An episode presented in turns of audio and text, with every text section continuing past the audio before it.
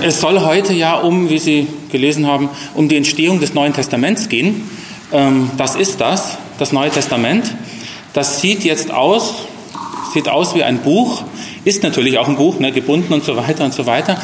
Ähm, wenn man die Entstehung dieser, dieser, dieser Schrift an, anguckt, stellt man aber fest, dass es eigentlich 27 Einzelschriften sind. Was wie ein Buch aussieht, wie ein einziges Buch, ist im Grunde eine Schriftensammlung.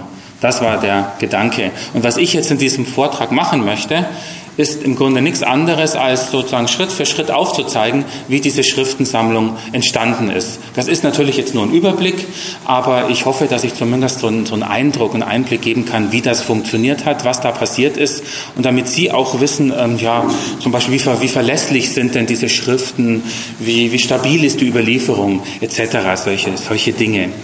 Ähm, die ältesten Schriften, die im Neuen Testament enthalten sind, das sind ja bekanntlicherweise die Paulusbriefe. Aber wir müssen im Grunde noch mal eine Stufe weiter vorgehen, nämlich alles begann ja eigentlich mit mündlicher Überlieferung. Denken Sie einfach an die Kultur der Antike. Hm, wir befinden uns halt nun mal, das ist für uns heute manchmal ein echtes Problem, aber es ist nicht zu ändern. Wir befinden uns halt nun mal im ersten Jahrhundert, wenn es um die Entstehung dieser Schriften geht. Und im ersten Jahrhundert herrschte eine, sozusagen eine Kultur der Mündlichkeit vor. Ganz einfach deswegen, weil es gab, was weiß ich, es gab kein Telefon, es gab kein Fernsehen, es gab keine Zeitung. Im, Im, schlimmsten Fall wurde vielleicht mal ein kaiserliches Dekret in Stein gemeißelt und irgendwo ausgehängt oder so. Aber gut, das war es dann aber eigentlich auch schon. Das heißt, man war im Grunde, wenn man Informationen weitergeben wollte, darauf angewiesen, dass man erzählt. Man musste sich alles gegenseitig erzählen. Und das hat man auch getan, überall in den Häusern, auf den Marktplätzen, was weiß ich, in Herbergen, in Gaststätten, wo, wo sich Menschen halt getroffen haben. Da hat man erzählt. Deswegen konnte die Antike sozusagen auch ganz gut erzählen. Das war sicherlich ausgeprägter als heute. Und eine Erzählung ist auch nochmal was anderes, zum Beispiel als eine kurze SMS, ne? Ähm, wo man wirklich nur noch so ein paar, ein paar Infos oder so weitergibt beim Erzählen hat man vielleicht dann auch mal ein bisschen Zeit und kann Dinge ein wenig ausbauen und so weiter. Also man weiß, wie man erzählt in der Antike und das wird auch weitergetragen. Ähm, das haben, haben sich natürlich auch die ersten Christen zunutze gemacht. Also wir stehen jetzt irgendwo in der Zeit nach dem Tod Jesu. Die Sache geht weiter. Und wenn man jetzt irgendjemandem davon mitteilen möchte, bleibt einem eben auch nichts anderes übrig, als das, was man selber weiß, zu erzählen. Das ist im Grunde ur, urchristliche Verkündigung. Das ist überhaupt nicht großartig katechetisch aufge, aufbereitet und was weiß ich, in einen Katechismus gegossen oder sonst irgendetwas, sondern das ist lebendige Erzähltradition. Und warum macht man das? Einfach deswegen, weil man offensichtlich davon überzeugt war, dass es mit dieser Gestalt Jesus von Nazareth etwas Besonderes auf sich hat. Also es gab ähm, Kreise, kleine Kreise sicher, kleine Kreise von Menschen, die überzeugt waren, dieser Jesus ist irgendwie besonders wichtig für mein Leben und deswegen ja, bin ich Jesus-Anhängerin oder Jesus-Anhänger und deswegen erzähle ich auch davon. Deswegen will ich das weitergeben. So beginnt urchristliche Verkündigung. Paulus verwendet für diesen Begriff des Erzählens dann den Ausdruck Evangelium. Das kennen Sie alle. Und wenn ich Sie jetzt fragen würde, was Evangelium ist, dann würden Sie wahrscheinlich sofort alle sagen, ähm, ja, das sind halt die ersten vier Bücher da im Neuen Testament. Das sind die vier Evangelien. Sagt man heute auch so, stimmt. War, war aber in, in, in der Zeit der ersten Christen anders. Ähm, Evangelium war ein Begriff aus der politischen Welt. Das heißt, man sprach von Evangelien, meistens dann im Plural, wenn im Leben des römischen Kaisers irgendetwas Besonderes passiert ist. Ein Sieg, der Regierungsantritt, Geburtstag, irgend sowas, was man halt, ja, was irgendwie Aufsehen erregt. Das sind Evangelien. Und Evangelium heißt gute oder frohe Botschaft. Und warum ist der Geburtstag des Kaisers eine gute Botschaft? Naja, einfach deswegen, weil der Kaiser der Meinung ist, an ihm hängt das ganze Reich. Wenn es ihm gut geht, geht es dem ganzen Reich gut. Ne, wenn, er, wenn er einen Sieger ringt, ist das ganze Imperium Romanum im Wohlstand und so weiter und in Frieden und so weiter. Und witzigerweise verwendet jetzt Paulus und wahrscheinlich auch schon Leute vor ihm genau diesen politisch aufgeladenen Begriff, um die Jesusbotschaft zu charakterisieren. Das ist jetzt Evangelium. Da steckt natürlich auf der einen Seite drin, dass es wichtig ist, klar, eine wichtige Botschaft, zentral, Welt, Welt, Welt, wie soll man sagen, weltweit bedeutsam, reichsweit bedeutsam. Und es steckt natürlich auch noch drin, dass dieser Jesus vielleicht doch eine andere Gestalt ist als der Kaiser und wenn man es zuspitzt, vielleicht auch eine Konkurrenzgestalt zu diesem Kaiser. Also vielleicht erfährt man halt doch nicht immer nur im römischen Kaiser das Heil, sondern doch in jemandem anderen. Das ist dann so, schon so etwas wie eine, ja, wie soll man sagen, eine gewisse subversive Botschaft, die auch von Anfang an in der christlichen Verkündigung drinsteckt. Trotz allem, alles findet bis dahin mündlich statt. Die Frage, die wir uns dann vielleicht heute oft stellen, also sowohl wissenschaftlich als Sie vielleicht für sich persönlich auch, wie glaubwürdig ist denn das Ganze? Ne, wir kennen das ja heute durchaus. Es gibt auch so ein nettes Spiel, das kennen Sie vielleicht alle, wo man irgendwie, da sitzt man in so einer Runde und einer flüstert dem anderen was ins Ohr und dann gibt man das so weiter und am Schluss kommt was völlig anderes raus. Ne? Irgendein kompletter Quatsch oder sowas. Das wird immer gerne herangezogen, wenn man sagt, ne, also mündliche Überlieferung bitte. Ne? Äh, das ist doch, also da, da bleibt ja am Schluss gar nichts. Ja, kann passieren. Sie kennen aber vielleicht andererseits auch ähm, die Erfahrung, da erzählt meinetwegen jemand einen Witz und Sie sagen, oder irgendjemand sagt, den kenne ich doch schon. Das heißt, man muss diesen Witz offensichtlich so erzählen, dass er immer eine bestimmte Struktur hat. Das ist immer irgendwie dieser Witz. Ne? Und nur deswegen kann irgendein Fremder den auch erkennen. Sonst funktioniert es nicht. Was ich damit sagen will, ist im Grunde mündliche Überlieferung hat zunächst mal einfach zwei Seiten. Ne? Man kann natürlich, kann da was auf der Strecke bleiben, aber man kann auch sehr genau und sehr konzentriert mündlich weitergeben. Also mündlich alleine heißt noch lange nicht Fälschung oder irgend sowas. Das will ich damit sagen. Und jetzt stellen Sie sich einfach vor, es geht um eine, es geht ja um etwas Wichtiges. Ne? Da erzählt ja nicht irgendjemand von irgendwas, sondern es geht ja um, um etwas Existenzielles für Menschen der damaligen Zeit, die das weitergeben. Und dass es denen natürlich dann darum geht, das auch authentisch weiterzugeben, liegt, glaube ich, relativ nahe. Deswegen ähm, gehe ich davon aus, dass diese mündliche Überlieferung durchaus stabil ist. Und es gibt, es gibt noch, kommt noch ein Punkt dazu. Es gibt auch sowas wie eine soziale Kontrolle. Das kennen wir heute vielleicht auch noch. Zum Beispiel, wenn jemand einem Kind immer wieder eine Geschichte erzählt. Ne? Immer wieder irgendwie Vater, Mutter erzählt ein Kind eine Geschichte. Und dann erzählt beim so und so vierten Mal erzählt er sie die Geschichte mal anders. Dann kommt das Kind sofort und sagt, Moment, du hast aber jetzt, du hast aber jetzt den Esel vergessen oder irgend sowas. Ne? Das ist soziale Kontrolle. Also nichts Schlimmes, nichts Böses, aber ein ganz normaler Prozess, wo dann jemand sagt, hey, Moment mal, aber hat Jesus dieses Gleichnis nicht anders erzählt? Und dann müsste derjenige nachdenken und sagen, stimmt, ich habe ja den, was weiß ich, ich habe den Leviten vergessen beim, beim barmherzigen Samariter oder sowas. Okay, den Leviten gab es auch noch. Dann haben wir es schon wieder, ne? Dann haben wir es im Grunde schon wieder. Also deswegen, ich sage, ich erzähle Ihnen das nur so, weil wir natürlich auf mündliche Überlieferung heute keinen Zugriff mehr haben. Ne? Ich muss im Grunde einfach davon ausgehen, dass das 20 Jahre lang so funktioniert hat und ich kann nicht sagen ähm, oder ich kann nirgends einen Blog einschlagen und sagen, so, da habe ich jetzt mal ein schönes Beispiel, das Gleichnis X war zum Zeitpunkt Y so erzählt, zehn Jahre später vielleicht anders, weiß ich auch nicht. Kann ich nicht. Ne? Ich kann also nur sozusagen nach, nach natürlichen Gesetzen mündliche Überlieferung fragen. Und da stelle ich fest, dass in der Antike da durchaus eine gewisse Zuverlässigkeit gegeben war. Was aber auf der anderen Seite auch gegeben war, war immer auch der Aspekt, ich wende etwas an. Also, zum Beispiel irgendein Jesuswort, ne, irgendein Jesuswort. ganz egal, ähm, da mag jemand sofort einen, einen, einen, Schritt weiter gedacht haben und gesagt haben, ja gut, das erzähle ich natürlich weiter, klar, aber es interessiert mich natürlich auch, was das jetzt bedeuten soll. Ich erzähle es nicht einfach nur so weiter, weil ich gerade nichts anderes zu tun habe, sondern das hat vielleicht eine Bedeutung, auch jetzt meinetwegen 20 Jahre später für eine bestimmte Lebenssituation. Und das erzählt er dann vielleicht gleich mit dazu. So wächst natürlich Überlieferung auch. Wir haben also beides im Grunde. Ne? Ich würde das alles nicht als Fälschung, das sind immer so die Labels, ne, die man heute gerne so, so über, über, über solche Prozesse stülpt. Ne, da kommen wir nachher auch nochmal drauf. Ähm, ich würde das nicht als Fälschung bezeichnen, sondern tatsächlich als Weitererzählen, vielleicht als Fortschreibung. Das hat es sicher gegeben. Denn eine Tradition, die man im Grunde nur statisch weiter überliefert, sozusagen museal weitergibt, verliert irgendwann schnell die Bedeutung. Kann man sich dann zwar noch erzählen, aber selbst ein Witz wird irgendwann alt, ne? So Papstwitze oder so. Dann gibt es einen neuen Papst, dann ist der alte irgendwie nicht mehr so, nicht mehr so spannend. Ne? Also genauso ist es da auch. Und das haben die Christen natürlich gemacht. Ne? Sie haben aktualisiert, könnte man sagen. Ja, mündliche Überlieferung. Der nächste Schritt, und da haben wir jetzt tatsächlich was in der Hand, da fällt es mir jetzt wieder ein bisschen leichter sozusagen, irgendwas, irgendwas zu sagen. Ähm, der nächste Schritt sind natürlich dann die Briefe des Paulus. Die kennen Sie alle ähm, oder wissen zumindest, dass es die gibt, die Briefe des Paulus. Warum schreibt man in der Antike Briefe?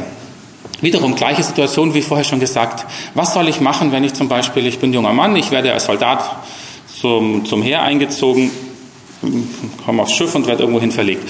Was soll ich machen? Heute würde ich einfach das Handy nehmen und meine Familie anrufen und mal sagen, ich bin jetzt gut angekommen, ich lebe noch oder sonst irgendwas.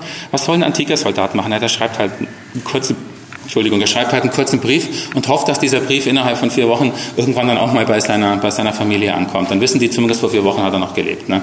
Und, und dann kann, können die vielleicht zurückschreiben, dann weiß er und, und so weiter. Ne? Also man schreibt eigentlich Briefe zunächst mal ganz normal als Alltagskommunikationsmittel. Dem guten Paulus ähm, ging das nicht anders. Er hat mit anderen Leuten zusammen, Paulus hat immer im Team gearbeitet, er hat mit anderen Leuten zusammen Gemeinden gegründet, sind entstanden kleine Gruppen, wirklich viel kleinere Gruppen im Grunde als, als, als Sie, die Sie heute hier sind. Die ersten Gemeinden, lassen es 25, 30 Leute irgendwo gewesen sein, da war das aber schon, das war dann schon ganz ordentlich. Ne? Das war dann die erste Christengemeinde in Thessaloniki oder so. Ja gut, und Paulus konnte da auch nicht ewig bleiben. Das heißt, er verließ diese Gemeinde nach kürzerer oder längerer Zeit wieder. Und die einzige Möglichkeit im Grunde, die er hatte, er hatte zwei Möglichkeiten, mit dieser, mit dieser Gemeinde in Kontakt zu bleiben. Entweder er, er sandte irgendeinen Boten hin und her, das kann man natürlich machen, ne, das war auch in der Antike üblich. Davon wissen wir aber natürlich auch nicht mehr viel, weil, weil ja, der Bote hat ja in dem Sinne auch nichts überliefert. Oder er schreibt einen Brief. Und das tut er an einigen Stellen. Er tut es vor allem dann, wenn er das Gefühl hat, ja, da ist jetzt in dieser kleinen Gemeinde irgendwas ungeklärt geblieben. Da ist noch nicht alles klar, da fehlt noch was irgendwie. Und da hat er dann, ja, wahrscheinlich reist er dann durch die Gegend und macht sich so Gedanken und denkt, Mensch, ich hätte denen aber unbedingt, glaube ich, noch sagen müssen, das und das und das. Oder er kriegt Nachrichten, dass irgendwas schief läuft und denkt, Mensch, das kann doch nicht wahr sein. Ne? Jetzt gehen die völlig in eine andere Richtung. Da, da muss ich doch irgendwas machen. Er kann aber nicht ständig hin und her, das dauert ja in der Antike auch eine Weile. Ne? Fahren Sie mal von, was weiß ich, von, von Griechenland nach, nach, nach Ephesus und von dort aus dann irgendwie nach, nach Antiochia, das dauert ja alles. Ne? Also, lange Rede, kurzer Sinn, Paulus schreibt, setzt sich hin und schreibt einen Brief. Und in diesem Brief versucht er eben ähm, das mitzuteilen, was er mitteilen möchte. Wir haben von Paulus, das im, also was, darin ist sich die Forschung halbwegs einig, wir haben von Paulus auf jeden Fall sieben echte Briefe. Das ist gar nicht so viel, ne? aber es sind zum Teil auch lange Briefe, also immerhin. Und wir wissen auch ziemlich genau, wann diese Briefe geschrieben worden sind. Nämlich in den, sagen wir mal, in den Jahren zwischen 50 und 56. Der erste ist der, der älteste ist der erste Thessalonicher Brief, ungefähr 50, 51. Der ähm, jüngste ist wahrscheinlich der Römerbrief, äh, Jahr, im Jahr 56. Also im Grunde eine relativ kurze Zeit, in der diese Briefe entstanden sind. Woher wissen wir das? Keiner dieser Briefe trägt ein Datum. Also wir müssen es auch wieder erschließen. Das ist schön, da haben irgendwie so, so Wissenschaftler wie ich irgendwie eine Aufgabe. Ne? Dann kann man sich fragen, ja, wie kann man denn jetzt diese Briefe und so, was macht man eigentlich? Naja, man versucht, man versucht also überhaupt so eine, so eine Chronologie, so eine, so eine Lebensbiografie des Paulus ähm, zu erstellen. Da hat man ja zum Glück auch noch die Apostelgeschichte. Und man hat so an ein paar wenigen Stellen hat man das Glück, dass zum Beispiel in der Apostelgeschichte etwas erzählt wird, was man auch aus der antiken Geschichte einordnen kann. Also zum Beispiel ein Aufenthalt des Paulus in Korinth. Da wird ein Statthalter genannt, der heißt Gallio. Und von diesem Gallio weiß man glücklicherweise aus irgendwelchen Inschriften, wann der Statthalter in Korinth war. Das ist natürlich ein, wie soll man sagen, ein, ein super, ein super ähm, Befund, weil ich dann ziemlich genau sagen kann, Paulus war etwa 50 bis 52 in Korinth. Das ist super genau für antike Verhältnisse. Wirklich super genau. Leider sind nicht alle Daten so genau. Das heißt, ähm, das Gerüst an sich funktioniert einigermaßen. Im Detail wird es dann schwierig. Aber zumindest kriegen wir sowas wie ein grobes Gerüst und da kann man diese Briefe einordnen. Und das ist auch unsere Möglichkeit, sie zu datieren. Dann weiß ich halt ungefähr, wann Paulus in Rom und so weiter und so weiter und kann, kann die Schlüsse ziehen. Daher kommen im Grunde die Datierungen. Das, was ich Ihnen jetzt gesagt habe, ist auf jeden Fall hm, eine sehr anerkannte Datierung, also zwischen 50 und 56. Wenn Sie, weil, wenn, wenn Ihnen jemand weiß machen will, dass die Briefe schon in den 30er Jahren entstanden sind, kann ich nur sagen, schauen Sie genau hin, ob die Argumentation schlüssig ist. Meistens ist sie das dann nicht unbedingt. Ähm, ja, gut. Wie auch immer. Hm. Ja, was auch diese Briefe des Paulus im Übrigen ähm, haben noch was ganz stark Mündliches eigentlich. Im, im, Im ersten Thessalonicher Brief am Ende schreibt Paulus, ich beschwöre euch beim Herrn, dass ihr diesen Brief allen Geschwistern vorlesen lasst. Ja, was hat man also gemacht, wenn, wenn so ein Brief von Paulus kam? Ähm, der, kam, der war ja nur einmal da. Man kann den auch nicht durch einen Kopierer jagen, das wird man vielleicht heute machen, oder, oder einscannen, ne? mit E-Mail, äh, mit E-Mail per E-Mail rumschicken, okay, jeder hat den. Geht nicht. Und, und abschreiben geht im Grunde auch nicht. Schreiben Sie mal so einen Brief ab. Das macht keinen Spaß. Also, was macht man? Man versammelt sich und es wird vorgelesen. Und wenn man den Eindruck hat, das hat man jetzt noch nicht so ganz verstanden, dann versammelt man sich ein paar Tage später nochmal, es wird nochmal vorgelesen. Und dann wird darüber diskutiert. Sehen Sie, damit gewinnt der, Blick, äh, der, der Brief plötzlich sowas auch wieder wie Mündlichkeit. Da ist einer da, der liest den Brief vor. Das ist fast so, als würde er selber erzählen. Nur natürlich mit dem Unterschied, man weiß, das ist von Paulus. Aber gut. Diese Briefe ähm, haben in gewisser Weise auch schon so eine kleine Tendenz zur Literatur, würde ich sagen. Also es sind jetzt nicht nur so Briefe, wo vielleicht drinstehen würde, also schön, dass ich, also Paulus ne, schreibt, schön, dass ich bei euch war, war eine gute Zeit, jetzt bin ich in Korinth angekommen, macht's gut. Solche Briefe sind überhaupt nicht erhalten. Ne? Vielleicht hat es die gegeben, ich weiß es nicht. Aber sie sind jedenfalls nicht erhalten. Ähm, alle Briefe, die erhalten sind, haben immer irgendwie einen inhaltlichen Schwerpunkt, haben ein Thema. Der, zum Beispiel der Römerbrief hat sogar ein ewig langes Thema. Das sind, das sind 16 Kapitel. Ne? Das ist eine richtig, richtig lange Behandlung verschiedener Fragen. Also alle diese, diese Briefe haben theologische Gehalte. Und deswegen, und, und die sind auch durchgestylt. Ne? Das merkt man, wenn man sich ein bisschen damit beschäftigt. Dummerweise muss man es halt auf Griechisch lesen, da hilft dann alles nichts. Aber dann merkt man, wie, wie das im Grunde rhetorisch gestylt ist. Also jetzt nicht, jetzt nicht in so einem völlig übertriebenen Maße oder sowas. Aber man merkt, da hat sich jemand was dabei gedacht. Da, da, ein Satz, der ist bewusst formuliert, der ist nicht nur einfach irgendwie hingerotzt oder sowas, ne? sondern der saß da eine Weile und hat sich das überlegt, wie kann ich das schreiben? Wie ist das sauber sozusagen, auch theologisch sauber? Wie versteht man's? Und das meine ich, wenn ich sage, diese Briefe haben schon so eine Tendenz zur Literatur. Und das ist auch der Grund, warum man die heute noch lesen kann. Ne, so ein, irgend so einen winzigen Brief, wo Paulus um Geld bittet, den würden sie heute, würde niemand mehr lesen wollen. Ne? Wäre völlig unergiebig. Aber das kann man, das sind theologische Gedanken und so, die kann man heute immer noch lesen. Und man kriegt auch immer noch was raus, wenn man möchte. Das macht die Paulusbriefe natürlich für heute noch, noch ganz spannend. Okay, die Geschichte geht weiter. Ähm, Paulus stirbt, an, wohl wahrscheinlich, ziemlicher Wahrscheinlichkeit Anfang 60er Jahre sind wir da jetzt schon. Paulus stirbt. Nun gibt es zu der Zeit, als Paulus stirbt, schon eine ganze Menge, einige Gemeinden, die sich auf Paulus berufen, die entweder von ihm selbst gegründet worden sind oder von, von Schülern von ihm oder so, auf jeden Fall, die mit Paulus zusammenhängen. Und jetzt, wenn die Zeit weitergeht, ähm, entwickeln sich neue Situationen, neue Fragen entwickeln sich und man überlegt sich, ja, hm, was sollen wir denn jetzt machen, wenn wir weiterhin sozusagen Paulus Gemeinden bleiben wollen? Oder anders gefragt, was würde eigentlich Paulus jetzt tun, wenn er noch bei uns wäre? Wir haben ein Problem. Ne? Irgendwie funktioniert es nicht. Wir kommen irgendwie mit unserer, sagen wir mal, wir kommen mit unserer, mit unserer Umwelt, mit unseren Mitbürgern nicht klar. Ne? Wir sind Christen, die anderen sind nicht Christen.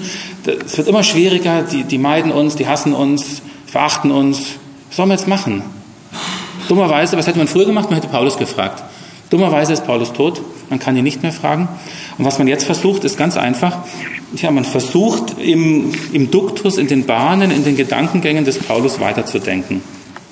Und daraus, weil man das auch niedergeschrieben hat, daraus entstehen dann diese Briefe, die, die man sozusagen die deuteropaulinischen Briefe nennt, also Pseudepigraphe-Briefe. Pseudepigraphie heißt, heißt ganz einfach, es wird im Namen des Paulus geschrieben, obwohl es Paulus nicht selbst ist, der das schreibt. Ähm, das, ist ein, das ist ein Sonderfall von Pseudonymität. Das gibt es natürlich immer, dass, dass man unter einem Pseudonym schreibt. Ne? Das kann ich auch machen, ist kein Problem. Schwierig wird es nur, wenn ich ein Pseudonym nehme, das es, das es schon gibt sozusagen. Ne? Wenn ich unter dem Namen Angela Merkel schreibe, dann, dann kriege ich ganz schnell gewisse Probleme, wenn ich irgendwelche linken Gedanken vertrete oder sowas. Ne? Also es geht nicht. Was hier in der, in der Antike getan wird, ist auch so eine Form von, von Pseudepigraphie, aber eben im Namen des Paulus. Die Frage ist jetzt, das muss ich vielleicht doch ein Wort dazu sagen, wie kommt man da überhaupt drauf? Also wenn Sie jetzt das Neue Testament nehmen, ich weiß nicht, wie Sie da, wie, Sie, wie so Ihre Vor, Vorkenntnisse in der Richtung sind, aber nehmen wir an, Sie nehmen einfach das Neue Testament, blättern so durch, sehen so und so viele Briefe und überall 13 Briefe und über allen 13 Briefen steht Paulus als Verfasser. Da werden Sie doch wahrscheinlich sagen, ja, also klar, sind alle 13 von Paulus, was denn sonst, ne? steht doch da. Ähm, Deswegen die große Frage, und das ist auch in, auch in der Wissenschaft im Übrigen umstritten, ne, hat, äh, das ist auch ganz witzig eigentlich, gerade US-amerikanische Autoren halten viel mehr Briefe für echt paulinisch als zum Beispiel deutsche Bibelwissenschaftler. Komischer Befund, ne? Hängt vielleicht auch mit, ja, mit gewissen Akzeptanzen zusammen. Wenn ich sagen würde, der Epheserbrief ist wirklich von Paulus, dann, lach, dann lächeln meine Kollegen milde. Ne? Wenn ich das in den USA sage, sagen die, ja, kann gut sein, Ne? Also mag damit durchaus zusammenhängen. Ne? Trotz allem, ähm, selbst US-amerikanische Kollegen, ich will da jetzt nichts, irgendwie nichts Falsches sagen, ähm, gibt es genug, die der Meinung sind, es gibt natürlich ähm, Pseudepigraphe Briefe des Paulus. Und deswegen die Frage, wie kommt man eigentlich drauf, ne? wenn es nicht dasteht? Wie kommt man drauf? Ganz einfach, man, man, man, man vergleicht die Briefe untereinander und stellt fest, in, in, in, in manchen Briefen haben wir ja, zum Beispiel schon mal eine ein bisschen andere Sprache. Da werden plötzlich Gedankengänge, Begriffe verwendet, die meinetwegen im, Korinth, im ersten Korintherbrief, im Römerbrief etc. etc. überhaupt nicht, nicht verwendet werden. Das fällt schon mal auf. Ne? Und dann, und das ist noch gewichtiger, stellt man fest, es entwickelt sich offensichtlich was weiter.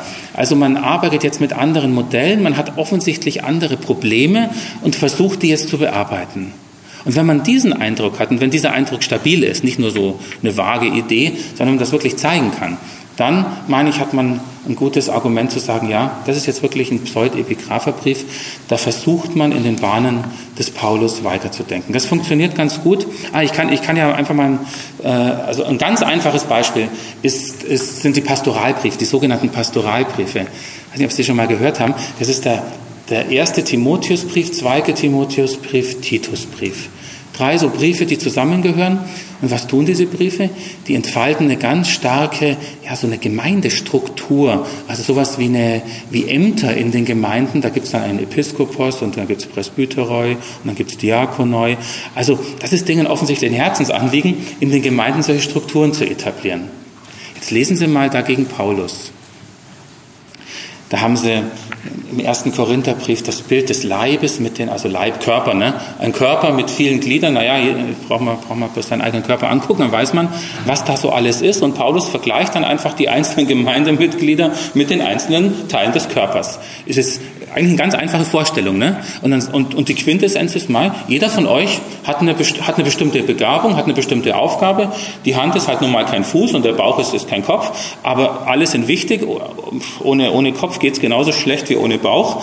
Und ähm, ja, ihr müsst eben eure Begabungen annehmen und akzeptieren und zusammenarbeiten und, und dann funktioniert der Körper. Ne? Kein allzu komplizierter Gedanke, nur eine amtliche Leitungsstruktur steckt da nicht drin. Sondern da, da ist niemand da, der sagt, du bist Hand und du bist Fuß, obwohl, obwohl eigentlich ne, er Kopf ist und er Bauch. Ne, das, da ist niemand da, der das irgendwie sagen würde, sondern jeder muss es selbst wissen. Und da zum Beispiel merkt man, finde ich ganz klar, da ändert sich was. Und das ist auch ein ganz natürlicher soziologischer Prozess. Eine Gemeinschaft, die sich gründet, die zuerst ganz klein ist, braucht keine großen Strukturen, braucht keine Ämter, gibt es vielleicht einen Sprecher oder sowas. Lassen Sie mal eine Generation ins Land gehen, lassen Sie die Gruppen größer werden, automatisch, automatisch bilden sich Strukturen. Das ist immer so. Das sind Gesetzmäßigkeiten. Das muss auch so sein, sonst funktioniert es nicht mehr. Wenn Sie 100 Leute haben, muss halt einer mal sagen, komm, wir treffen uns dann und dann und so weiter und so weiter. Es ist nun mal so. Insofern ist, passt das eigentlich sehr, sehr gut ins Bild. Und wenn wir meinetwegen die Paulusbriefe eben in den 50er Jahren, dann können wir die Pastoralbriefe 90er Jahre meinetwegen um 100 ansetzen, haben wir eine wunderbare ähm, soziologische Struktur. Das ist jetzt natürlich ein sehr, sehr markantes Beispiel. Bei anderen Briefen ist es nicht ganz so deutlich. Da muss man ein bisschen mehr kämpfen und, und überlegen und so weiter. Aber das, das, ich glaube, die, die Grundstruktur ist Ihnen klar. Ja, wie soll man es beurteilen? Das ist vielleicht jetzt noch die größere Frage.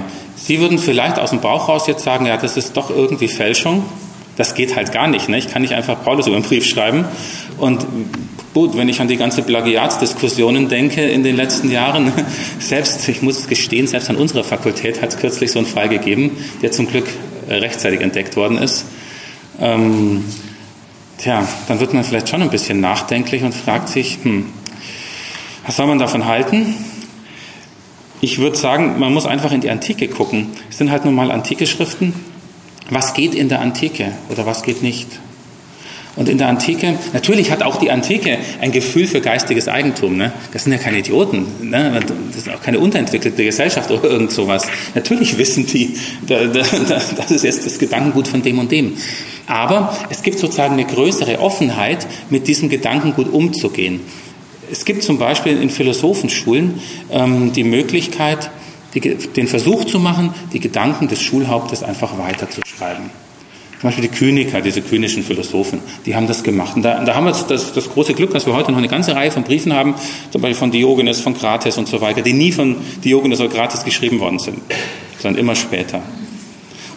Und die haben sich auch nichts Böses dabei gedacht. Die wollten auch den Krates und den Diogenes nicht fälschen oder sowas. Im Gegenteil. Man hat, man hat, man hat einfach versucht, genau zu überlegen, ja, was, was würde denn unser Schulhaupt, ne, unser großer Meister, zu dem wir irgendwie uns zugehörig fühlen, ja, wie würde der denn heute weiterdenken? Was würde der denn jetzt sagen, wenn er sehen würde, wie, was weiß ich, der römische Kaiser heute agiert? Was würde der dazu sagen? Würde er das gut finden? Kann er doch gar nicht. Ja, aber was würde er denn sagen? Ja gut, und dann überlegt man sich, was er vielleicht sagen würde. Und damit man es dann auch schwarz auf weiß hat, schreibt man halt einen Brief im Namen des Diogenes zum Beispiel. Das war nicht weiter schlimm, das sollte auch gar keine Fälschung sein. Und vermutlich wussten das auch alle, dass dieser Brief nicht von Diogenes ist. Wenn es diese Praxis gibt, dann kann es die auch bei den ersten Christen geben. Und vermutlich, das würde ich auch wieder vermuten, wussten die meisten in der Gemeinde, dass das nicht unbedingt ein echter Paulusbrief ist. Das war gar nicht das Problem. Das Problem war eher, Schafft der Autor, die Gedanken des Paulus weiterzuführen oder schafft es nicht? Das ist die Frage, um die man sich dann vielleicht streiten konnte. Aber auf jeden Fall liegen auf diese Weise eben diese, ja, diese, diese deuteropaulinischen Briefe vor und, oder so sind die entstanden. Ähm, und sie sind auch insofern wichtig. Ich habe auch, also wie soll man sagen, selbst in meiner, so in meiner wissenschaftlichen Tätigkeit habe ich auch immer einen großen Bogen eigentlich um die gemacht, weil ich immer gedacht habe, naja, mal, er ist halt doch nicht mehr Paulus, gell? ist halt alles nur irgendwie sekundäres, er ist halt doch irgendwo nur sekundär und so weiter. Ist aber vielleicht nicht richtig so zu denken, denn ich meine, die Paulus-Tradition, die hätte auch ganz schnell verschwinden können. Ne? Sieben Briefe, die, die, können, die können schnell mal irgendwo in der Truhe vergammeln und dann wären die einfach weg. Also im Grunde war es total wichtig, dieser Prozess, dass man diesen Paulus weitergedacht hat. Nur so ist er erhalten geblieben und nicht verloren gegangen. Und deswegen schätze ich heute auch die, die deuteropaulinischen Briefe zum Beispiel. Ne? Und ich einfach sage, ja, total spannend, wenn ich sehe, wie geht's weiter, ne? wie denken die weiter. Und dann habe ich ja immer noch die Möglichkeit zu sagen, was finde ich jetzt besser? Ne? Finde ich jetzt meinetwegen die, die, diese Körper, das Bild des Körpers für die Gemeinde besser, was, was Paulus macht, oder finde ich die Ämter der Pastoralbriefe besser? Kann man sich drüber streiten, ne? So, damit soll es mit den Briefen jetzt mal genug sein. Jetzt ein, jetzt schauen wir mal zu den, zu den Evangelien. Das ist ja auch ein ganz wichtiger, ein ganz wichtiger und ganz großer Teil, die Hälfte ungefähr dieses Neuen Testaments sind ja diese Schriften über Jesus. Wann entstehen die? Wie entstehen die? Warum entstehen die? Denken Sie nochmal dran, was ich gerade gesagt habe. Paulus stirbt etwa im Jahr 60, ein bisschen später oder so in diesen Jahren, in den 60er Jahren, stirbt überhaupt die erste christliche Generation. Also die ganzen Menschen, die mit Jesus unterwegs waren, so ein Petrus zum Beispiel oder so, die sterben alle etwa ungefähr in dieser Zeit. Das heißt, es gibt dann nach den 60er Jahren im Grunde keine Augenzeugen mehr. Wir können niemanden mehr fragen, wenn es darum geht, Mensch, was, hätte, was hat denn Jesus und so weiter. Ne? Bis dahin konnte man immer noch hoffen, da kommt mal einer vorbei, den kann man dann fragen und der erzählt dann nochmal eine Geschichte von Jesus oder sowas. Das hört dann definitiv auf. Und jetzt stellt sich die Frage, was, was, was soll passieren? Die Gefahr ist, dass die Jesus-Tradition doch dann so langsam mal irgendwie ja, mehr oder weniger versickert oder verloren geht. Das will natürlich niemand. Und deswegen ist es meines Erachtens kein Zufall, dass etwa im Jahr 70 dann tatsächlich diese erste Jesus-Erzählung entsteht, nämlich das Markus-Evangelium. Da hat sich also dann tatsächlich in dieser Zeit mal jemand hingesetzt, der offensichtlich auch eine gewisse, sagen wir mal, theologische und literarische Begabung hatte und hat eine Jesus-Erzählung verfasst. Ähm, wir nennen das dann heute die Evangelien. Am Anfang hieß das nicht so. Evangelium ist nochmal keine Literaturgattung. Das sind schlicht und ergreifend Jesus-Biografien. Biografien gibt es in der Antike auch schon. Und der Autor, der Markus, keine Ahnung, wer das war, aber dieser Markus-Autor hat im Grunde auch so eine Biografie über Jesus geschrieben. Die hat halt den großen Vorteil, er kann im Grunde eine ganze Menge von einzelnen Jesus-Traditionen in dieser Biografie unterbringen. Da passen Worte rein, da passen Wunder rein, da passt die Passionserzählung rein. Das kann man alles in einen sinnvollen, geordneten Aufbau bringen und man hat eine, eine gute, eine klare Erzählung über das Leben Jesu von Nazareth. Das passiert etwa im Jahr 70 nach Christus. Ähm, indem dieser Markus das tut, erreicht er noch etwas Zusätzliches. Also er, wie soll man sagen, er bewahrt nicht nur die Tradition vor dem Vergessen, von Versickern, sondern er arbeitet auch noch die Bedeutung dieses Jesus heraus. Denn normalerweise schreibt man in der Antike ja nicht über jeden Menschen eine Biografie. Ne? Macht man heute ja eigentlich auch nicht, obwohl es heute schon ein bisschen inflationärer geworden ist. Ne? Ich sage jetzt aber keine Namen da. Ich will niemandem zu nahe treten. Aber Sie, Sie wissen, an was man da so denken kann. Ne? Ähm, in der Antike war Schreibmaterial etwas teurer und ließ sich auch nicht so gut vermarkten. Und insofern äh, gibt es da nur eine, wie soll man sagen, gezählte Anzahl an, an Biografien, aber auf jeden Fall immer über Menschen, die irgendwie von Bedeutung waren. Über römische Kaiser, über Feldherren, vor allem aber auch über Geistesmänner, über Philosophen, über, über ja, so, das ist so der Kreis. Ne? Über, über bedeutende Leute, von denen man annahm, ist es wirklich wichtig, dass jeder weiß, das hat der und der gemacht das, das, das ist ein Vorbild, da kann man dran lernen, das muss man weitergeben. Und genauso schreibt man die auch. Der gute Plutarch, na ist egal, haben Sie vielleicht schon mal gehört, Plutarch, so ein römischer Autor, ähm, spät, also erstes Jahrhundert, der schreibt mal, ich schreibe nicht Geschichte, sondern zeichne Lebensbilder. Ein ganz wichtiger Satz, ich schreibe nicht Geschichte, sondern zeichne Lebensbilder. Das heißt, es geht ihm gar nicht darum, Archivmaterial zu sammeln und zusammenzustellen, sondern er möchte etwas zeigen. Der möchte zeigen, zum Beispiel über Alexander den Großen, da, da fällt der Satz. Er möchte zeigen, ja, was steckt eigentlich hinter dem Aufstieg Alexanders? Was bedeutet das? Warum ist das so wichtig? Warum hat das so funktioniert überhaupt? Warum ist er nicht untergegangen? Und so weiter und so weiter. Und was können wir daraus lernen? Sollen wir es auch so machen oder sollen wir lieber aufpassen? Lebensbilder. Das sind Lebensbilder. Und nichts anderes macht im Grunde der Markus auch mit seinem Evangelium. Ne? Er zeichnet im Grunde ein Bild von Jesus, das ja, Bedeutung vermittelt. Wer das liest, stellt zumindest fest, der Autor, der das schreibt, ist davon überzeugt, dieser Jesus ist wichtig. Der hat eine Bedeutung, der ist entscheidend. Und dann kommen diese ganzen Dinge, Sie haben alle sicher schon mal ins Markus-Evangelium reingelesen. Ne? Dann kommt zum Beispiel diese Aussage, Jesus ist Sohn Gottes. So geht das schon los. Ne? Ein Sohn ist Gottes, also Evangelium des, Sohn, des Sohnes Gottes. Frohe Botschaft des Sohnes Gottes. Ja, was heißt das? Ja, mit Sohn Gottes ist man natürlich ganz nah, ist Jesus ganz nah an Gott dran. Ne? Unmittelbare Nähe zu Gott. So geht es schon los. Also das ist einfach ein hoher Anspruch, ne? den, den, den Markus da aufstellt. Ganz am Anfang schon. Dieser Mann ist sozusagen in unmittelbarer Nähe zu Gott. Und alles, was jetzt passiert, hängt damit zusammen, dass er Gott vermittelt. Kann natürlich durchaus sein, dass nicht, nicht jeder dieser Meinung war, ne? aber es ist auf jeden Fall ein hoher Anspruch. Und dann geht das Evangelium weiter. Ne? Zum Beispiel dieses Nachfolgemotiv. Dem soll man nachfolgen. Warum soll man dem nachfolgen? Ja, weil er eben genau der ist, von dem Markus sagt, er ist Sohn Gottes.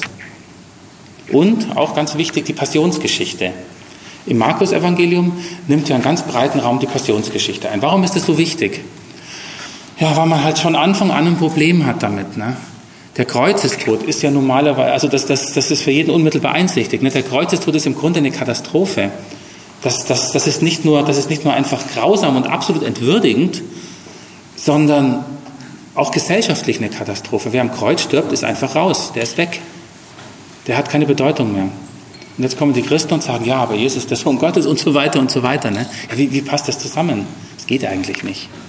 Also muss sich Markus ganz viel Mühe geben, das zu integrieren und zu zeigen, doch, doch, es geht schon. Und es ist auch sozusagen ganz klar Absicht Gottes, so muss die Sache laufen. Da ist nichts passiert, da ist nichts schiefgegangen, das ist kein Unfall, sondern das ist genau so gedacht gewesen. Das alles versucht Markus in, seinem, in seiner Jesus-Biografie unterzubringen. Und Sie wissen ja selber, er ist nicht der Einzige, der das tut. Ähm, kurze Zeit später ähm, kommen noch andere dazu, also das Matthäus-Evangelium, Lukas-Evangelium, Johannes-Evangelium. Ähm, die Frage, wie diese ganzen Schriften zusammenhängen, ist eine schwierige Frage. Da will ich jetzt auch gar nicht zu lang drauf eingehen.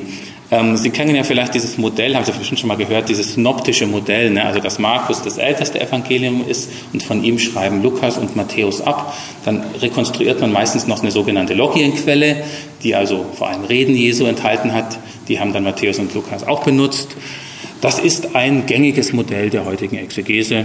Ich halte es auch nach wie vor für halbwegs plausibel, sagen wir so, zumindest auch nicht weniger plausibel als, als, als alle Alternativen.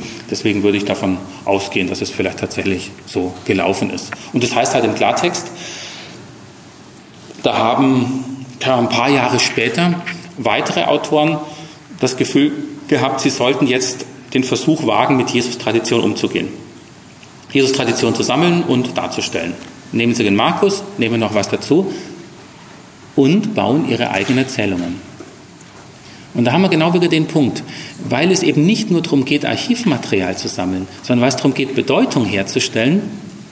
Deswegen haben wir auch verschiedene Erzählungen. Deswegen sind die Evangelien so verschieden. Denken Sie nur an die Geburtsgeschichten. Was da bei Matthäus passiert und was bei Lukas passiert, das ist fast was völlig anderes. Da gibt es kaum, also außer Bethlehem, den Namen der Eltern, äh, witzigerweise die Idee der Jungfrauengeburt, ja, sonst haben sie eigentlich kaum was Gemeinsames zwischen diesen Geschichten. Das ist doch erstaunlich, oder? Klar hat man, man findet schon immer eine Möglichkeit, das dann irgendwie zusammenzukriegen. Also, ja, der eine betont halt mehr das, der andere, nee, das ist gar nicht das Problem. Sondern es geht einfach darum, jeder versucht, in die Geburt Jesu einen Sinn reinzubringen. Zu sagen, ja, deswegen ist dieser Jesus für uns so sinnvoll. Und der eine macht es halt so und der andere macht es anders. Und das Johannesevangelium, das funktioniert noch mal ein bisschen anders. Ich weiß nicht, ob Johannes die drei anderen gekannt hat, da streitet man sich rum. Ich weiß es beim besten Willen nicht, ich vermute eher nein. Ähm, aber egal. Johannes legt den Fokus einfach noch stärker auf die, auf die, wie soll man sagen, auf die Selbstoffenbarung Jesu von Nazareth. Also bei Johannes, da spricht eben der gute Jesus, der spricht kilometerweise. Ne? Der redet und redet und redet, fast das ganze Evangelium durch. Immer wieder redet er, ähm, kapitelweise. Und was, was redet er? Eigentlich immer über sich selbst. Das könnte man jetzt irgendwie. Nein, aber der Sinn der Sache ist ganz einfach. Man versucht halt eine bestimmte Deutung Jesu sozusagen, ja, Jesus selbst aussprechen zu lassen. Da mag auch durchaus historische Erinnerung drin sein. Das ist nochmal eine andere Frage. Ne? Da komme ich beim zweiten Vortrag drauf über den historischen Jesus. Aber die, die Darstellungsweise ist einfach eine ganz andere. Da unterscheidet sich Johannes ganz deutlich. Trotzdem muss man nicht unbedingt, finde ich jedenfalls, so weit gehen, dass man ihn ins zweite Jahrhundert steckt. Ich würde Johannes auch am Ende des ersten Jahrhunderts irgendwo ansetzen. Ja, vielleicht noch ein Wort. An die eins ist noch eins ist mir noch wichtig. Das wollte ich vielleicht noch gern sagen. Was für uns vielleicht heute auch kaum noch kaum noch äh, hörbar wird.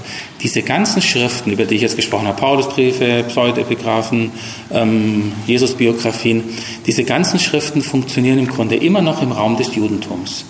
Das vergessen wir auch oft ganz, ganz schnell, weil wir sie halt so, so sehr christlich kennen und weil wir, weil wir sie selbst christlich empfangen haben ne?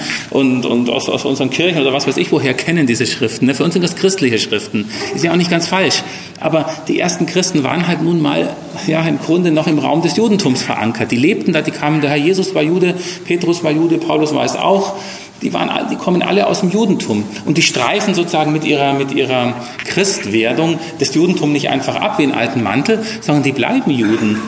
Die bleiben einfach Juden. Und wenn Sie die, die Schriften durchgucken, in alle fünf Pfiffe, begegnet Ihnen irgendein Jude ein Zitat aus dem Alten Testament oder eine Anspielung oder ein Hinweis oder das, oder nehmen Sie das jüdische Gottesbild. Um welchen Gott geht es denn da? Geht es nicht um Zeus, geht auch nicht um Jupiter, ne? geht nicht um Isis, es geht um den Gott Israels. Also das, das, muss man sich, das muss man sich auch nochmal klar machen, einfach, wie stark diese Schriften noch jüdisch funktionieren. Dann ergeben sich auch schon für die Auslegung, für das Verständnis manchmal nochmal so, so bestimmte Hinweise. Oder man geht nicht so schnell in die falsche Richtung. Also alles, alles jüdische Schriften. Ja, ein Wort zu den Verfassern vielleicht an dieser Stelle. Sie wissen, dass diese Schriften von uns alle mit Namen belegt werden. Markus, Matthäus, Lukas, Johannes. Ähm, diese Namen sind aber alle spätere Zuschreibungen. Im Grunde sind die Verfasser alle absichtlich, wohl absichtlich anonym geblieben. Es wäre kein Problem gewesen, den Namen reinzuschreiben am, am Anfang oder am Ende der Schrift. Ne?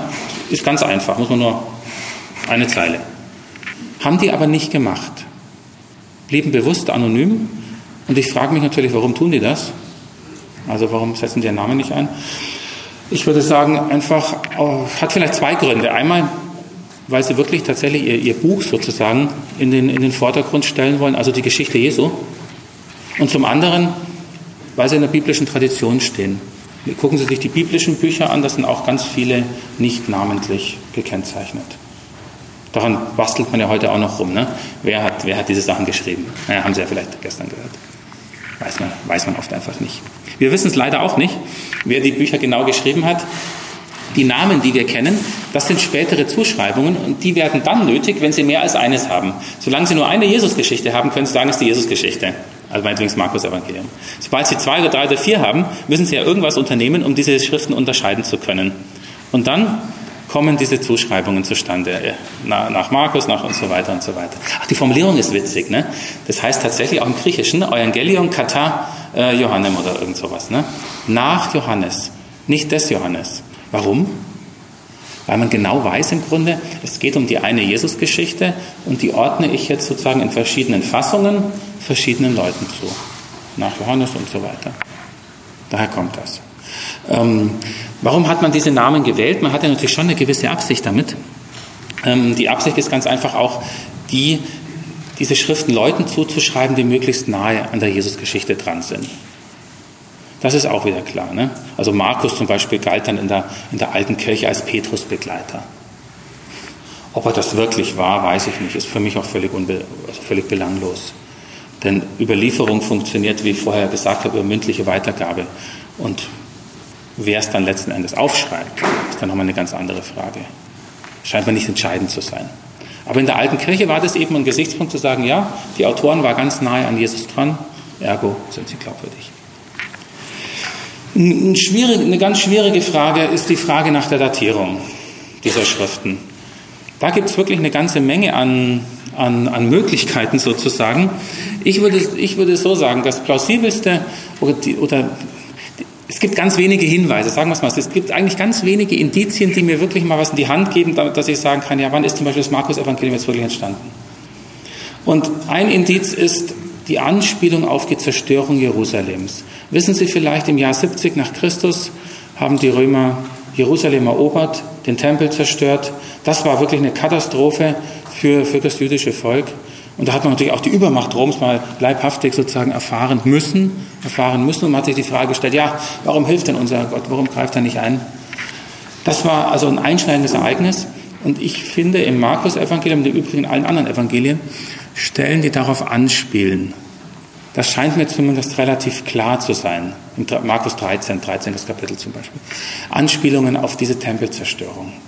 Das, ist, das sind so die wenigen Indizien, die ich habe, wo ich sagen kann, ja, dann ist es aber doch wahrscheinlich so ungefähr um 70.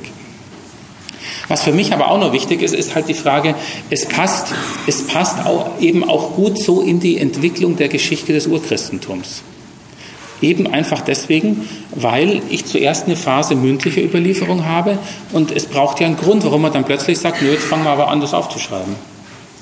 Und diesen Grund hätte man eben, wenn die Augen also die erste Generation ausstirbt. Und das wäre ungefähr um diese Zeit. Das würde also genau zusammenpassen. Ne? Dann ist der Zeitpunkt gekommen, wo man sagt, so, jetzt müssen wir, müssen wir irgendwas tun. Dann schreibt man. Deswegen bin ich auch immer ganz skeptisch, was bestimmte Frühdatierungen betrifft. Also zum, es gibt schon so Versuche, ne, wo man sagt, ja, die Evangelien sind so um 40 entstanden oder so. Aber wenn Sie mal sowas lesen, gucken Sie genau hin. Meistens steckt dahinter auch eine bestimmte, ich sage jetzt mal, ideologische Absicht oder dogmatische Absicht oder sowas. Und die Absicht ist ganz einfach. Äh, das ist sozusagen die Formel, je früher, desto glaubwürdiger. Ich würde aber ganz klar sagen, diese Formel ist falsch. Also wenn Sie, wenn Sie behaupten wollen, dass alles Fälschung ist, was in dem, was in diesem, was im Neuen Testament steht, dann brauchen Sie dafür ungefähr 14 Tage. Ne? In 14 Tagen kann jemand alles Mögliche fälschen. Da erzähle ich halt irgendwas. Ne? Und wenn es mir einer glaubt, umso besser. Und dann schreibt das auf.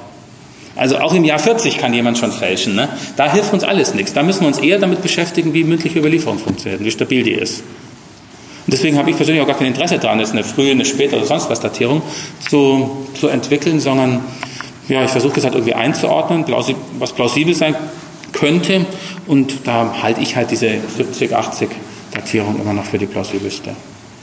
Das sind auch, also, da bin ich auch nicht der Einzige, sagen wir es mal so. Da gibt es etliche. Okay. Ähm, ja, die Sache geht weiter. Ich weise nur noch mal kurz darauf hin, es gibt ja auch noch andere Schriften im Neuen Testament. Ja, was, was, was ist passiert sozusagen? Wir haben jetzt die, wir haben Paulusbriefe, wir haben, wir haben die Jesus-Erzählungen, wir haben deuteropaulinische Briefe. Ähm,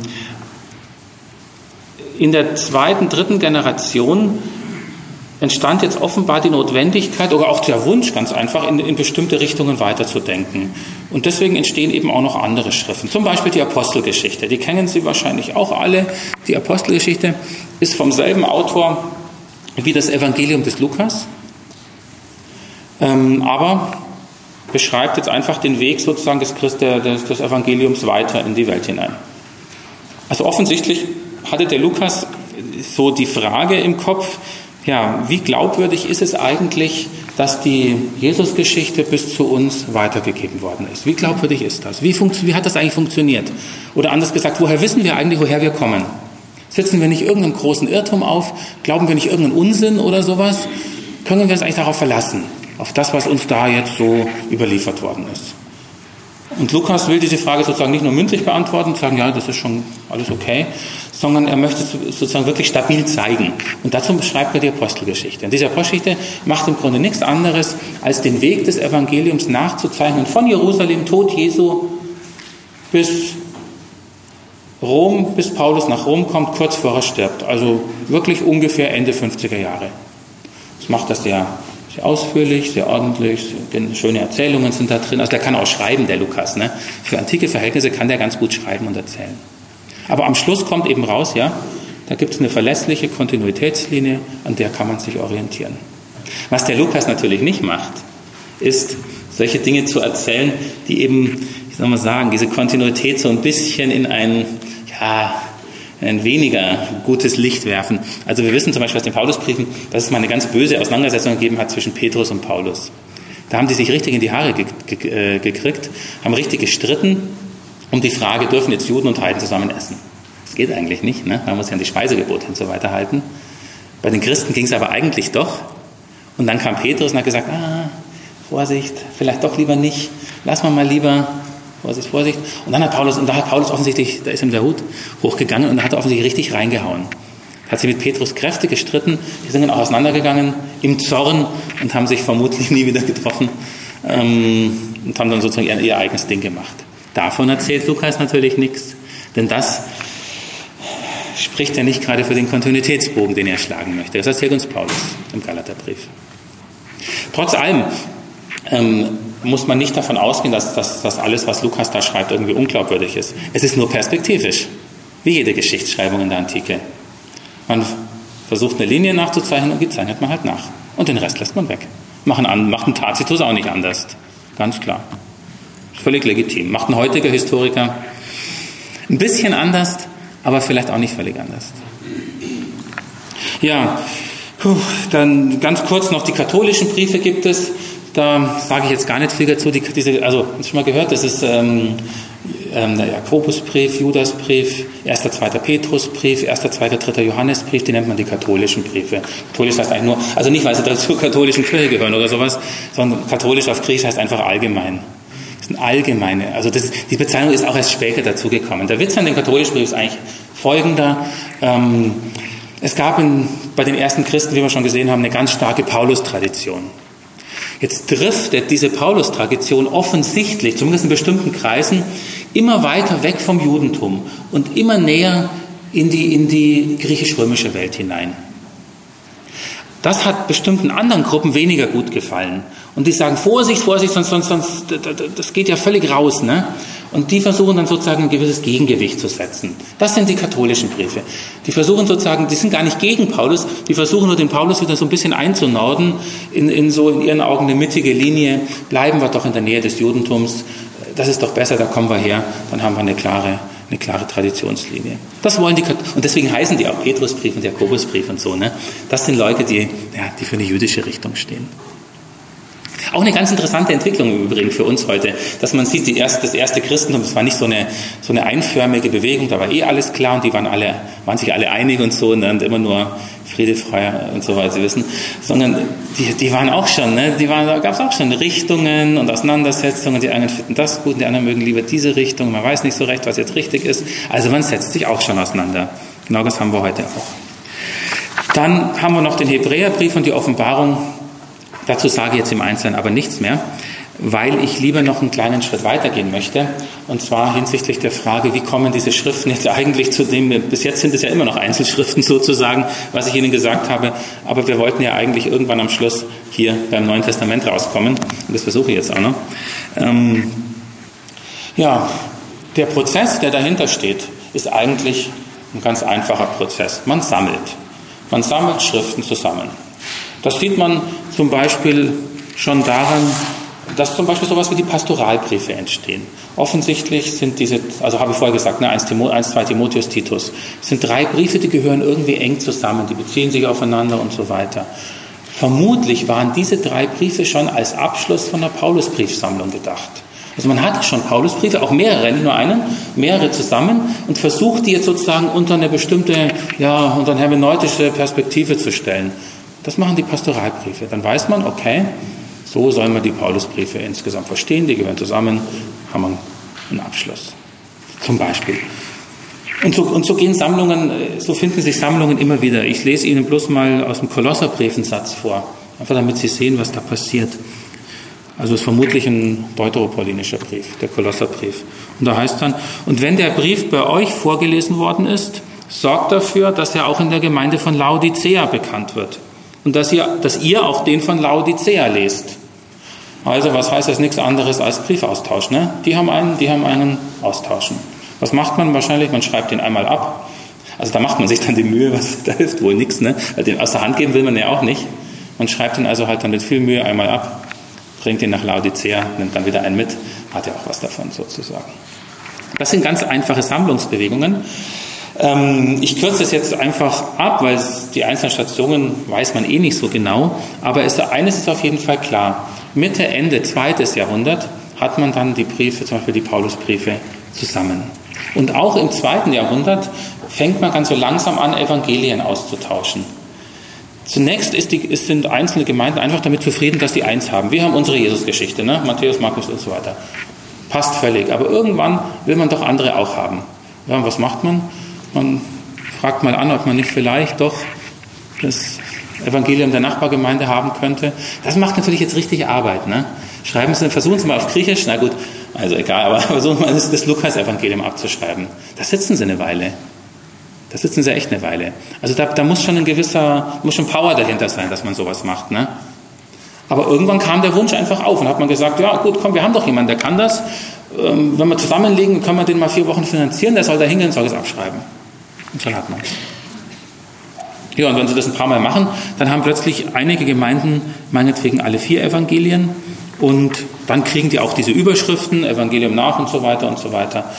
Und dann, dann ja, haben wir diese Sammlungsprozesse. Das reicht aber immer noch nicht, um die Sache zu einem Kanon zu bringen. Im Übrigen, was, was, was ich vielleicht noch zu, dem Sammlungsprozess sagen muss.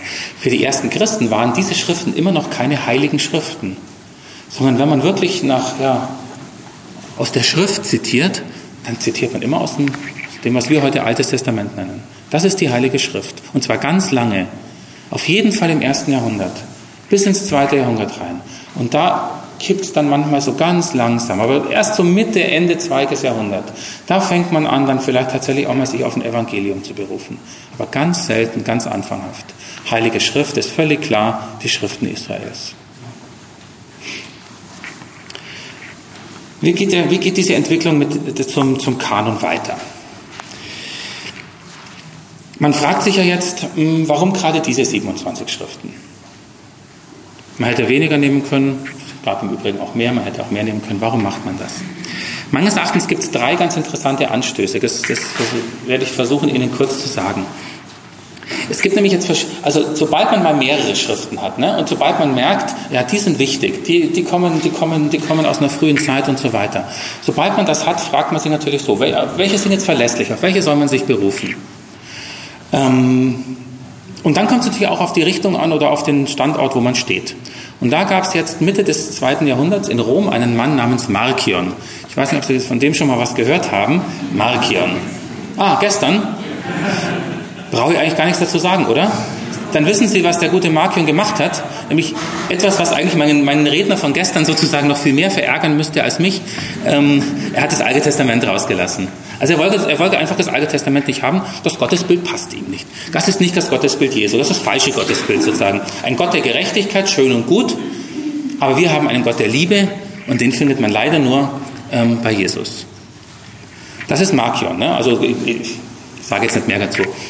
Das ist natürlich, das werden Sie selber, das wird übrigens auch von Anfang an klar sein, ja, also nee, was Markion dann macht, daraus ist, ist, ist Ihnen dann auch klar. Ne? Er nimmt im Grunde ja nur noch das Lukas-Evangelium und zehn Paulusbriefe. Und der Rest, der Rest fällt weg. Das ist eine sehr, sehr enge Auswahl. Eine sehr enge Auswahl. Darauf muss man reagieren. Was noch dazu kommt, ist die Entstehung weiterer Schriften, das wissen Sie vielleicht, also diese sogenannten gnostischen Schriften. Sie haben sicher alle schon mal was von der Gnosis gehört, also so einer etwas intellektualisierenden, spiritualisierenden Geistesrichtung, die dann so langsam im zweiten Jahrhundert entsteht und Schriften produziert. Das sind im Grunde Elite-Schriften. Ne? Das ist was für, eine, für, für Leute, die sich, die sich vom, wie soll man sagen, vom einfachen Volk etwas abgehoben fühlen und, und, und ja, eine besondere hm, geistig, geistliche Begabung für sich in Anspruch nehmen. Das ist die Gnosis. Ne? Das versteht nicht jeder.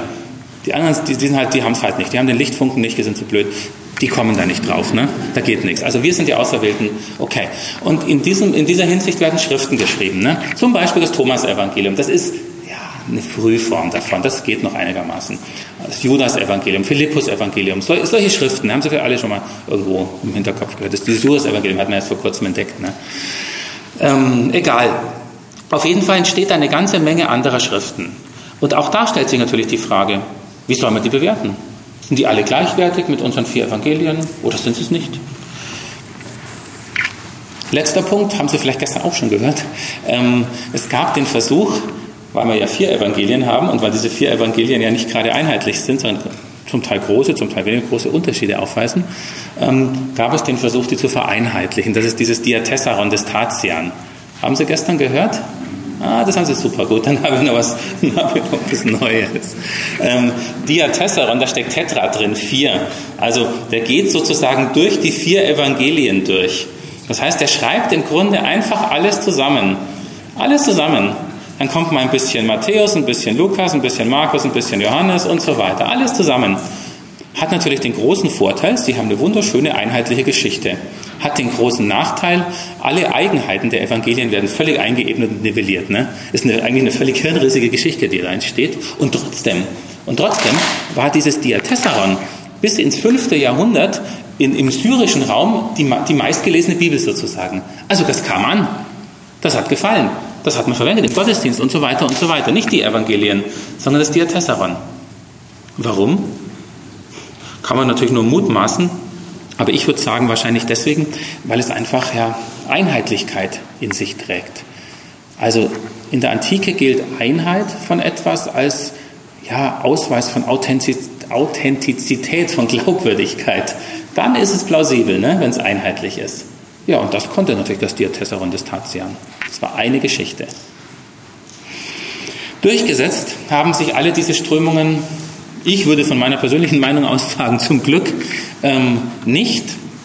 Es gab etliche andere Autoren, ähm, zum Beispiel Justin, Mitte, Mitte 2. Jahrhundert, Irenäus von Lyon und so weiter, die ganz stark machen, nein, wir, unsere Überlieferung hat zum Beispiel vier Evangelien, wir haben 13 oder, oder weiß ich, vier Paulusbriefe und so weiter und so weiter. Also die halten da ganz, dran, ganz stark dran fest. Und ein wichtiges Argument dafür, warum man an diesen Schriften festhält, ist eigentlich ein ganz pragmatisches Argument, also gar nicht großartig theologisch oder sowas. Ähm, ganz pragmatisches Argument, weil es von verschiedenen, von den meisten Gemeinden im Gottesdienst verwendet wird. Das sind die glaubwürdigen Schriften, die, die verwendet werden. Das ist natürlich in gewisser Weise ein zweischneidiges Argument, aber finden Sie mal ein besseres. Was, wie wollen Sie es nachweisen? Zum Beispiel nehmen Sie ein Altersargument. Ja, in der Antike weiß man das nicht so genau. Da arbeitet man nicht unbedingt mit diesen, mit so genauen Datierungen, wie wir das heute machen in der Geschichtswissenschaft. Kommt, da kann der Gnostischer, der kommt dann sagt, man, das ist Judas-Evangelium. Hier steht doch, Judas ist doch genauso alt. Damit hat sich die Sache. Verfasserargumente greifen auch nicht, weil man die Verfasser nicht so genau kennt. Natürlich versucht man es, aber es funktioniert nicht immer. Also was bleibt letzten Endes? Ne? Es gibt auch witzigerweise noch keine kirchliche Autorität. Was würde man heute machen? Ich bin katholisch, den Papst fragen. Der Papst sagt dann, ja, die und die und die und die anderen nicht. Ja, geht in der Antike leider auch nicht. Ne? Also kann man eigentlich nichts anderes machen, als, das, als zu sagen, okay, was wird denn verwendet? Von diesen, von jenen, da und da und da. Ja, und dann kommt man genau auf diese Schriften, die, die wir heute im Grunde auch noch haben. Interessant an der Kanonentwicklung ist halt vor allem die Tatsache, dass tatsächlich am, also das ist ein ganz wichtiger Punkt, dass tatsächlich an diesem, was wir heute Altes Testament nennen, festgehalten worden ist. Also manche, weiß nicht, wie, manche sagen dann auch erstes Testament, um die Sache nicht abzuwerten oder so. Das ist, ist mir jetzt völlig egal, wie sie sagen. Aber auf jeden Fall, dass die heiligen Schriften Israels Teil unseres Kanons geworden sind. Das ist ein ganz wichtiger Punkt. Ich glaube, das darf man, das muss man sich auch mal klar machen. Ne? Das hätte auch anders funktioniert. Markion hat es vorgemacht. Es wäre auch anders gegangen. Aber die Tatsache, dass das drin ist, sagt uns ja etwas über unsere Herkunft aus. Und im Grunde, ja, ist auch die Aufgabe der Christen, das, das immer wieder klar zu kriegen. Ne? Das ist der Großteil sogar. Ne? Das, nehmen Sie mal eine volle Bibel, das sind äh, drei Viertel sind, sind sozusagen Altes Testament und ein Viertel ist Neues Testament ungefähr. Das sind unsere Wurzeln, ne? und zwar bis heute festgehalten. Also ein ganz wichtiger, ganz wichtiger Punkt. Und dann natürlich die vier Evangelien und die ähm, Gesamtheit der Briefe. Wenn ich jetzt mehr Zeit hätte, würde ich, würde ich noch gerne ein bisschen mehr über, über die weitere Entwicklung des Kanons sagen. Vielleicht nur noch einen oder nee, zwei, zwei Gesichtspunkte oder zwei kleine Aspekte, weil ich die, weil ich die selber ganz, ganz interessant finde. Das eine ist, wann haben wir denn wirklich zum ersten Mal mal genau die Schriften, die wir heute auch im NT haben, mal als Kanon genannt? Und das ist tatsächlich im Jahr 367 der Fall. 367, also Sie sehen, da ist schon ein bisschen Zeit vergangen. Ähm, Athanasius schreibt einen Brief zum Osterfest und da zählt er genau diese Schriften auf. Natürlich auch gegen Gnostiker und so klar. Ne? Diese Schriften sind verlässlich und die anderen halt nicht. Und, deswegen ist es, finde ich, interessant, ähm, er formuliert zum ersten Mal sowas wie ein Kanonprinzip. Er schreibt nämlich in ihnen, also in diesen Schriften, in ihnen allein wird die göttliche Lehre verkündet. Niemand soll ihnen etwas hinzufügen oder etwas von ihnen wegnehmen. Das ist ein klares Kanonprinzip. Und damit ist auch klar, wer diesen Kanon hat, der gehört zu uns und wer nicht hat, gehört nicht dazu. Und der zweite Aspekt, den ich noch ganz interessant finde, jetzt springe ich in die Reformationszeit. Ähm, da wird nämlich die Frage nach dem Kanon auch nochmal interessant. Martin Luther. Martin Luther übernimmt natürlich den, den Kanon des Neuen Testaments so, wie er ist. Der kann da nicht einfach, oder will er vielleicht auch nicht, irgendwelche Schriften dazu oder weg oder sowas, das geht nicht mehr. Ne? Aber was, was Luther macht, ist, er stellt ein wenig um. Und es gibt ein paar Schriften, die ihm offensichtlich theologisch fragwürdig erscheinen. Das ist der Hebräerbrief, der Jakobusbrief, der Judasbrief und die Offenbarung. Von denen hält er nicht allzu viel, diese vier. Und was macht er? Er macht einen Anhang. Die vier kommen in Anhang. Das ist bis heute in der Lutherbibel so, nur in der Lutherbibel. Da sehen Sie, wie, wie Kanon und Identität einer Glaubensgemeinschaft zusammengehören. Ne, über Kanon kann ich ganz viel über Identität aussagen. Wenn ich das Alte Testament weglasse, ist auch schon was gesagt. Ne? Wenn ich die Schriften in den Anhang packe, ist, ist auch klar, von Dingen hält man eben nicht. Wer viel von Dingen hält, der gehört nicht zu uns. Ja gut, das Konzil von Trient hat dann natürlich geantwortet, hat sozusagen die Sachen dann im katholischen Sinne richtig gestellt. Ähm, ein paar Jahre später, das musste dann natürlich kommen. Ne? Witzigerweise, aber das, das ist, finde ich auch ganz interessant, witzigerweise erst 1546, 1546. Also vorher gab es eigentlich keine klare katholische, päpstliche, wenn Sie so wollen, Konzilsdefinition des Kanons. Erst die Reformation hat da eine gewisse Unruhe reingebracht. Und dann war man offensichtlich der Meinung, so jetzt muss man Klartext reden. Ne? Und dann wird der Kanon, obwohl es schon längst klar war, dass es dieser Kanon ist, ne? dann wird er definiert sozusagen, offiziell definiert.